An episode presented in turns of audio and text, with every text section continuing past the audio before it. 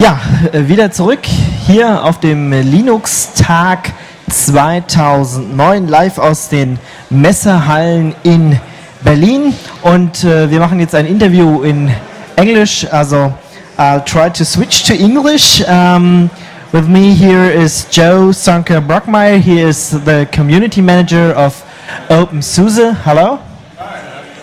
Um, yeah, what, what is your job as a community manager at OpenSUSE? Okay, so I do a couple of things for OpenSUSE. Number one is to do what I'm doing today, which is go out and talk about OpenSUSE and, you know, sort of spread the word about the project. Um, another big part of the, I'm going to wait for the feedback to end here. Okay. Um, all right. So another big part of the job is to actually help organize events that we're going to be at, like Linux Tag.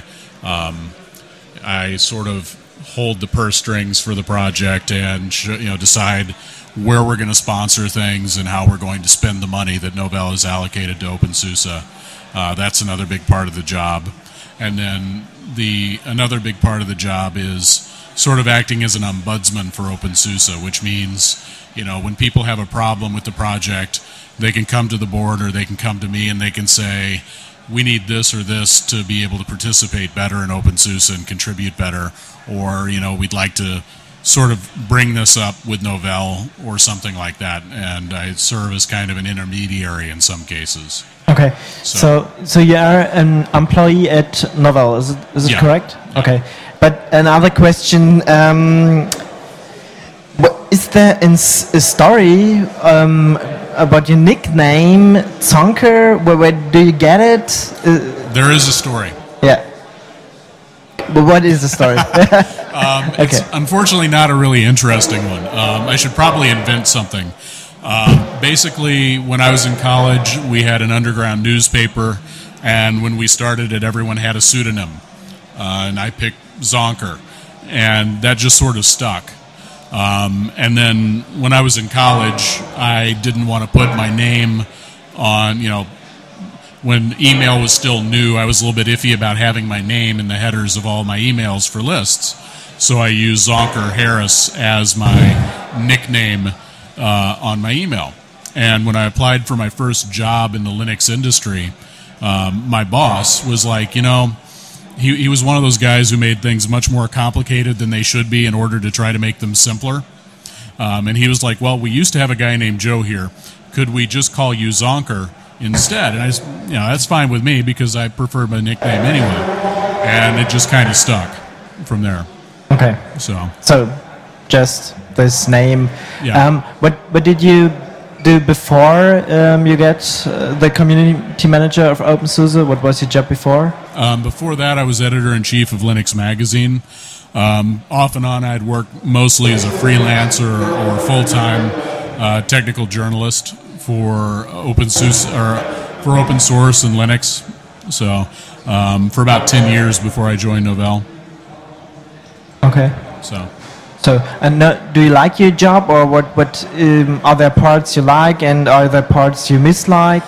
Um, there are a lot of parts that I really enjoy. I mean, obviously, it's a lot of fun to get to meet all the people who are involved with the project and work with the developers and and do all of those kind of things. Um, as I mentioned before, part of my job is dealing with some of the financial stuff, and um, I can tell you that's not my favorite thing in the world. Um, um, there, are, you know, there are occasions where you have to get involved in situations that are less than pleasant but mostly I would say I enjoy it. The other thing that I guess I would say uh, is sort of a downside. It's not that I don't enjoy it, but um, when I was a journalist, I spent a lot of time reviewing other open source software and playing with things, and I have less time these days to be technical and to review other software. Okay. Do you like to travel around, be on fairs, like here in Berlin? to an extent. I mean, it's gotten to a point where uh, I've traveled up to 50% of the time. And so I'm getting to the point where um, my family doesn't necessarily see me as much as would be good. So I'd, I'd kind of like to cut back on the travel a little bit. Okay. And do you think it's possible to? I hope so. Um, we're getting to a point with the community where we've started an ambassadors project and we have um, a number of people in the community that I'd like to see stepping up and talking more for the project. Um, I don't think it's a good idea for the project to have a single person who does all this, all the talking. Um, you know, it's convenient for interviews when we do a release, but throughout the year, I think we need to have people who are involved in other aspects of the project. We need to have them going out and talking about the project and what they do.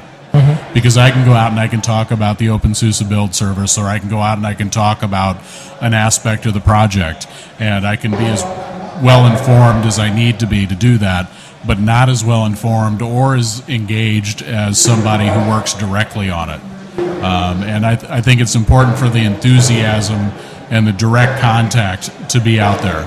Okay, so we maybe next year we have have an um, ambassador sitting here and s- talking to us. I hope so. Yeah. okay, how many are there? I haven't actually checked. Uh, we just started the program about a month ago, uh, and I haven't looked recently. I would guess it's at least 60, 70 people signed up. Probably more. I haven't looked in the last couple of days. Okay, what do I have to do if I want to be an ambassador for OpenSUSE? So there are a couple of steps. First, you have to agree to our um, guiding principles. That's the first thing is you have to go ahead and sign up as a user and agree to the guiding principles for the project. Um, and then ongoing, you just need to do regular. You you have to regularly be engaged in going out to promote OpenSUSE and help people get started with Linux and OpenSUSE and open source. Uh, how you do that is kind of up to you. You know, for example, you might be more comfortable doing a podcast and you know working in that way, uh, whereas some people would be comfortable going to Linux user groups and giving talks and organizing install fests, whereas somebody else, what they might do would be to go to like their uh, chamber of commerce and organize a talk about Linux and OpenSUSE for a larger group that doesn't know about Linux at all. Okay, So it, it varies depending on the person's skills. but there is no. Um, you don't have to go to fairs. Every ambassador or something like that. There is no duty to do this or that. Uh, no, you don't. Well, because I mean, we have ambassadors in areas where they may not have a fair. Um, it'd be great to see some ambassadors setting up one if their area doesn't have a Linux Fest or something like that, or a Linux Tag. Uh, it'd be good to see them setting that up. But it's not a requirement that they go to fairs if it's not local and they can't afford to travel to one. Is, is there a regular meeting of the ambassadors or uh, the whole OpenSUSE project? Uh, so we have regular OpenSUSE meetings on IRC every two weeks. Uh, ambassadors, we have a mailing list. We don't have an organized time for meetings yet. Uh, we might do that in the future. It's one of the things that I'm trying to do with the ambassadors program is actually let the ambassadors start self-organizing. I think it'll be much more successful if the people who are doing the work actually decide how they want to organize. So I'm trying to take a very hands-off approach with it. Um, I'm involved. I, I make sure that, for example, um, if ambassadors have a project and they need CDs or DVDs for it, I'll be the person they contact for now to, to get those and trying to establish a budget for ambassadors to work from. But I really want to see the ambassadors and the, and the uh, contributors setting that up on their own. But, So- there, but there is no uh, meeting, no conference where OpenSUSE people come together or something like Ah, that. uh, that's a slightly different question. Okay. Uh, yes, we have an OpenSUSE conference coming up in September in Nuremberg from the 17th through the 20th. Um, I hope you guys will come out and do a podcast from the show. we'll see. so, um, but uh, yeah, there will be an OpenSUSE conference, and that runs from the 17th through the 20th. Uh, we'll probably also have an OpenSUSE day of some sort at LinuxCon. Um, and of course, this uh, Saturday we'll have the OpenSUSE day. Uh, it's uh, here at Linux Tag. So there are a lot of events where we get together. Uh, I thought you were asking specifically about the ambassador meetings.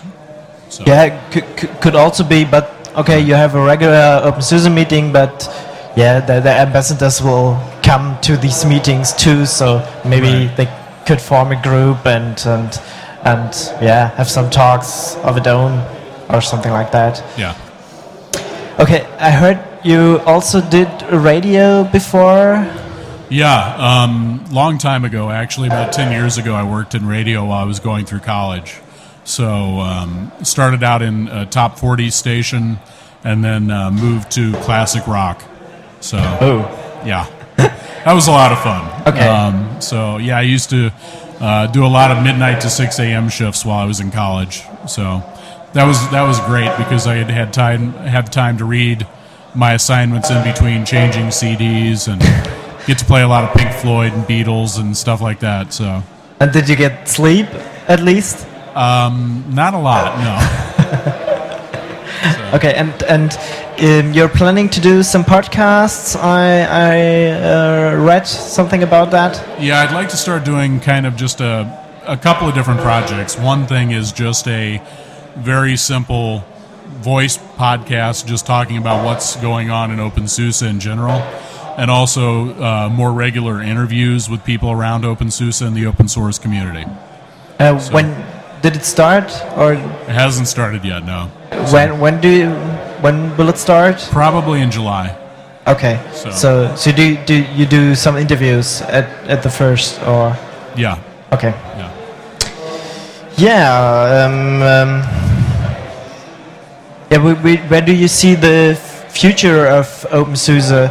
What are the next plans? What are the next steps you take? Um, so OpenSUSE, a couple of things are going on right now. As you probably saw last week, we finally opened up Factory for uh, contributions from people outside Novell. Uh, and that's just another step in the process of making the OpenSUSE project a little bit more independent. Um, we have 11.2 coming out in November. We have the OpenSUSE conference coming up in September. Um, we have a lot of development work going on right now as a lead up to 11.2.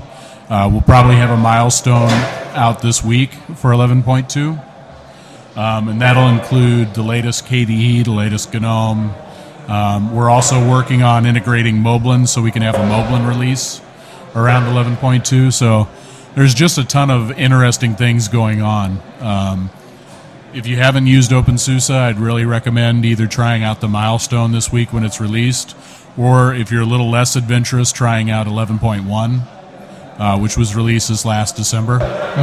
So, How is the relationship between OpenSUSE and, and Novell and, and um, especially the uh, yeah, enterprise products which um, base, are based on OpenSUSE?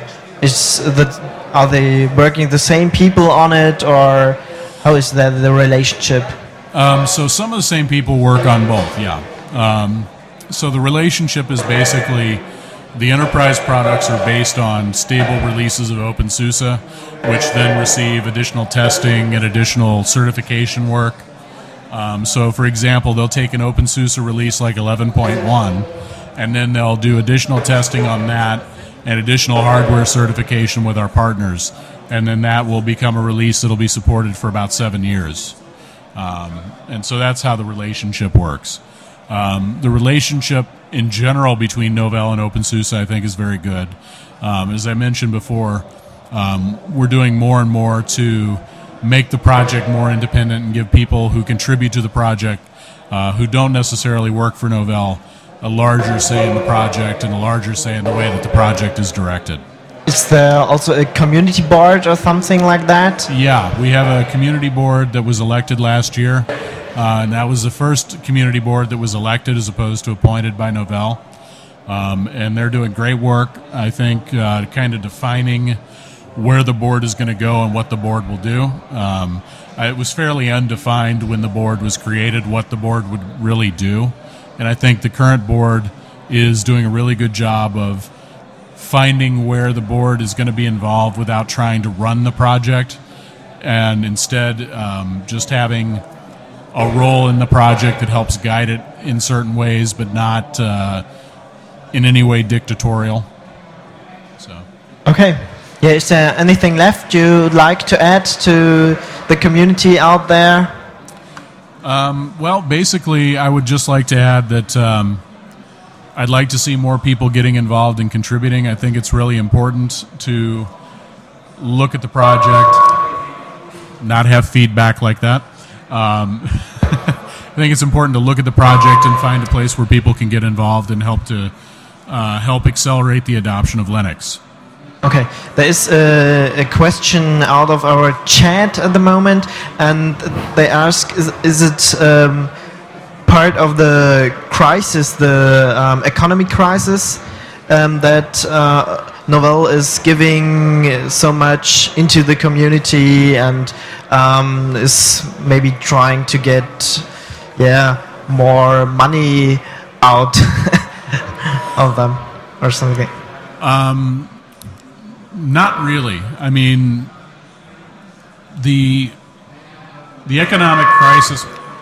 Um, the economic crisis is not really related to trying to make OpenSUSE more independent. That was a plan from the beginning, and it's just something that takes a lot of time, and they happen to coincide with one another. Okay. Um, I mean, we weren't going to stop trying to make OpenSUSE more independent because of the economy stinks. Um, and I think it's really important to the, the company's goals for the project to see um, what areas the community can contribute more effectively to the project, but that's not quite the same thing. We obviously want to find a way where um, the community and Novell are sort of equal partners in creating the distribution. Okay, another question is um, where do you see the potentials of um, OpenSUSE maybe in uh, in the compared to Ubuntu? Um, well, I think each project has a slightly different focus.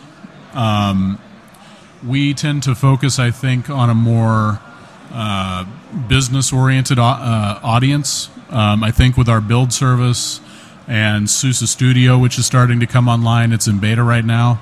Um, I think OpenSUSE and SUSE Studio sort of uh, have potential for small businesses and for ISVs and for developers in a way that other uh, community distributions don't.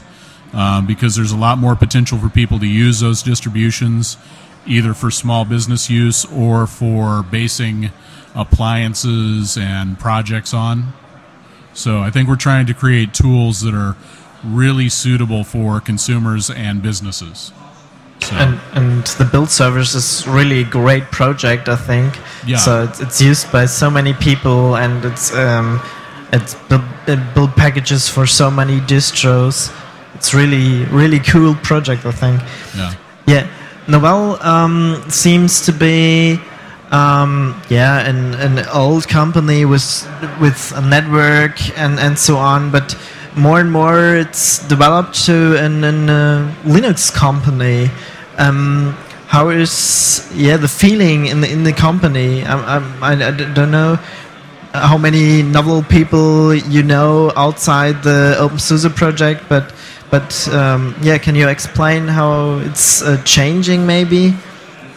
Um, I don't know that I would say Novell is changing a lot. Obviously, they're learning a lot about open source and the way to work with an open source community. Um, Novell is a mixed source company and probably will be for the foreseeable future. So I don't, for example, think that as a result of the Linux products, that Novell is going to turn around and become a completely open source company. Um, I think that it changes the way that Novell works with community and looks at community. Um, and I think that it helps establish the importance of community, not just open source community, but community in general, in terms of reaching their customers and, and working and having a more open way of addressing their customers.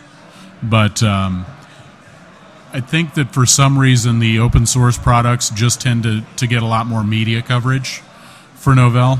Um, I think that probably just because it's a general IT trend of open source I think people tend to focus on the open source aspects of Novell more than any other aspect, not because those parts of the company are less important, but because um, just open source is a much a hotter topic right now.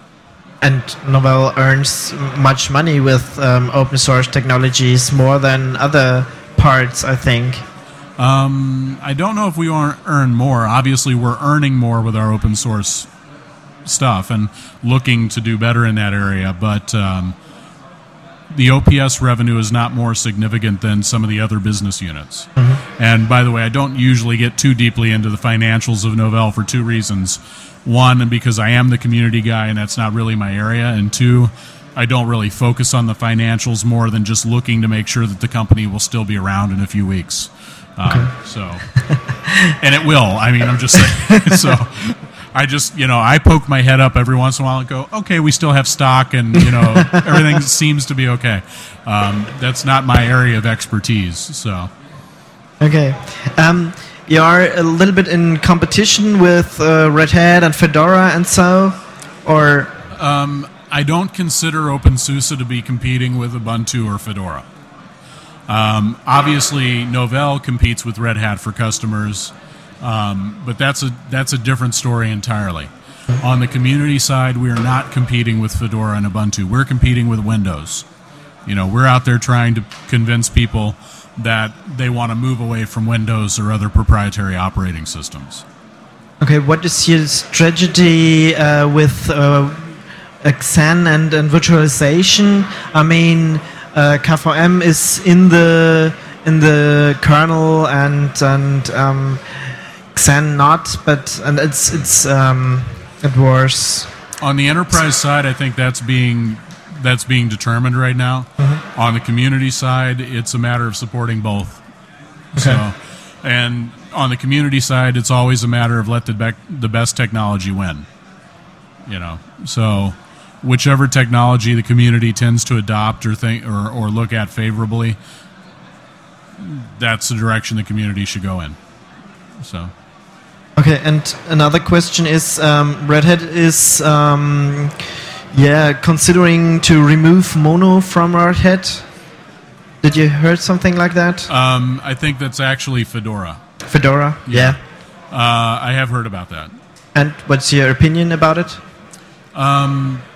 I think there's a lot of overreaction in the community about mono, and there are some very strident and uh, not very well informed opponents to mono in the community.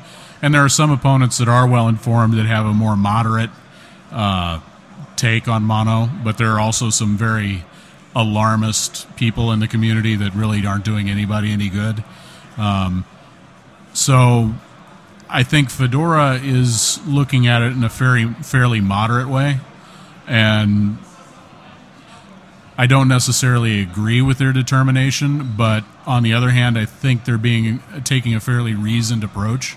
So it's really up to their project, and I won't. Uh, I don't hold it against the Fedora guys if they remove mono, and I'm not. Uh, I'm not less. I'm not less or more likely to buy Paul Frields a beer at the next time I see him at a bar, uh, whether or not they keep him mono. So, um, I, I'd like to see them keep it. I, my understanding is they're removing it from the media, but not removing it from the repositories. But I'm not sure.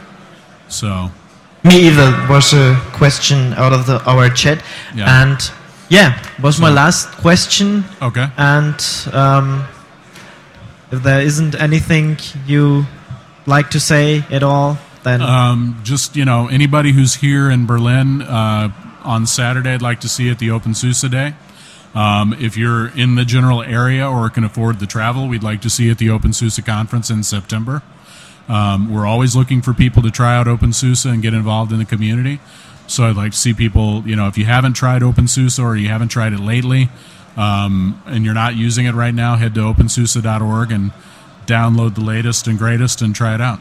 So, and if you have any questions about the community or you want to uh, get involved but you're not sure where to start, you know, poke your head up on the OpenSUSE project list or send me an email directly at zonker at to the chat. OpenSUSE.org. I'm sorry? or go to the chat, chat or, rooms. or go into IRC. Ma- mailing Absolutely. list. Yeah. yeah. So just poke your head up and show an interest, and somebody will be along to say hi and thanks and, and help guide you. So Okay. Then I wish you good luck with the open with your job and, and the OpenSUSE project. okay. Um, that was um, Joe Zonker. Nice, nice Brockmeier. nickname. Bragmeyer. Yeah. From OpenSUSE, the OpenSUSE community manager. Thank you mm. very much. Thanks for having me. Thanks a lot.